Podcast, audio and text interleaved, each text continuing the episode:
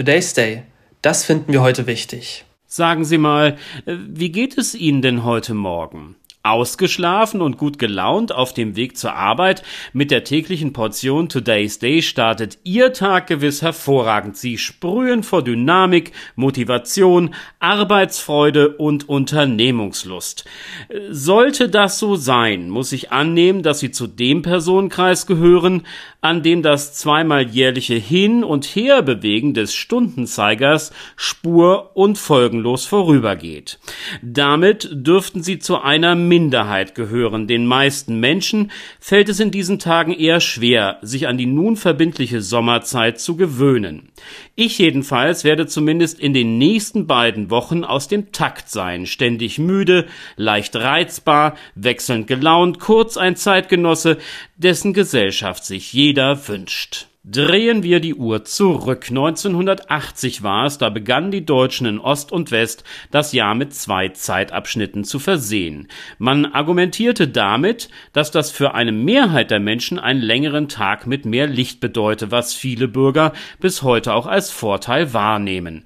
Zudem gab es die Hoffnung, durch den Verzicht auf künstliches Licht in diesem Zeitraum in relevantem Ausmaß Energie einzusparen. Der erwartete Effekt gilt aus heutiger Sicht als eher unwahrscheinlich.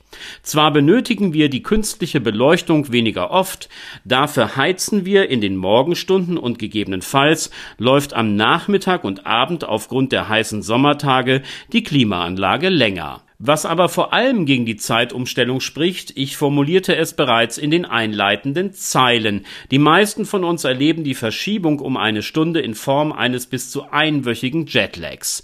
Die Menschen kämpfen mit Tagesmüdigkeit und Konzentrationsstörungen. Erhebungen diesbezüglich offenbaren, dass die Zahl der Verkehrs- und Arbeitsunfälle ansteigt.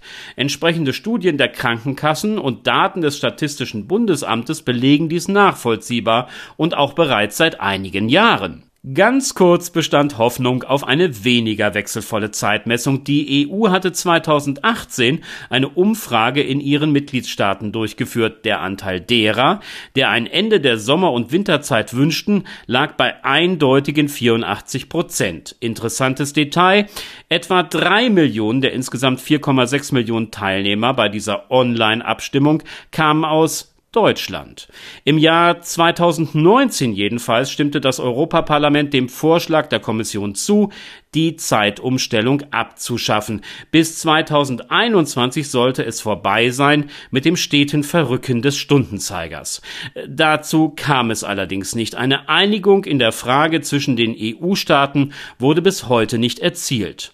Und um die Verwirrung zu komplettieren, diskutiert man jetzt auch über eine halbe Stunde Verschiebung. Alternativ wären weitere zusätzliche Zeitzonen, davon gibt es in der EU ohnehin schon drei beziehungsweise vier, in Europa denkbar. Ganz offensichtlich genießt das Thema Zeitumstellung in der Politik keine Priorität, und dass viele Menschen die Winter- und Sommerzeit ablehnen, scheint nicht sonderlich relevant zu sein. Was uns bleibt, ist heute und in den folgenden Tagen damit irgendwie zurechtzukommen. Langfristig kann man nur hoffen, dass die Angelegenheit aktuell bleibt und sich die EU-Mitgliedstaaten irgendwann auf ein Konzept einigen. Weil das eben dauern kann, wird man sich im Rahmen der Europäischen Union vor 2026 wohl erstmal nicht mit dieser Frage beschäftigen. Andere Themen, das hört man aus Brüssel, seien dringlicher. Today's Day, ein Projekt von netkiosk.digital.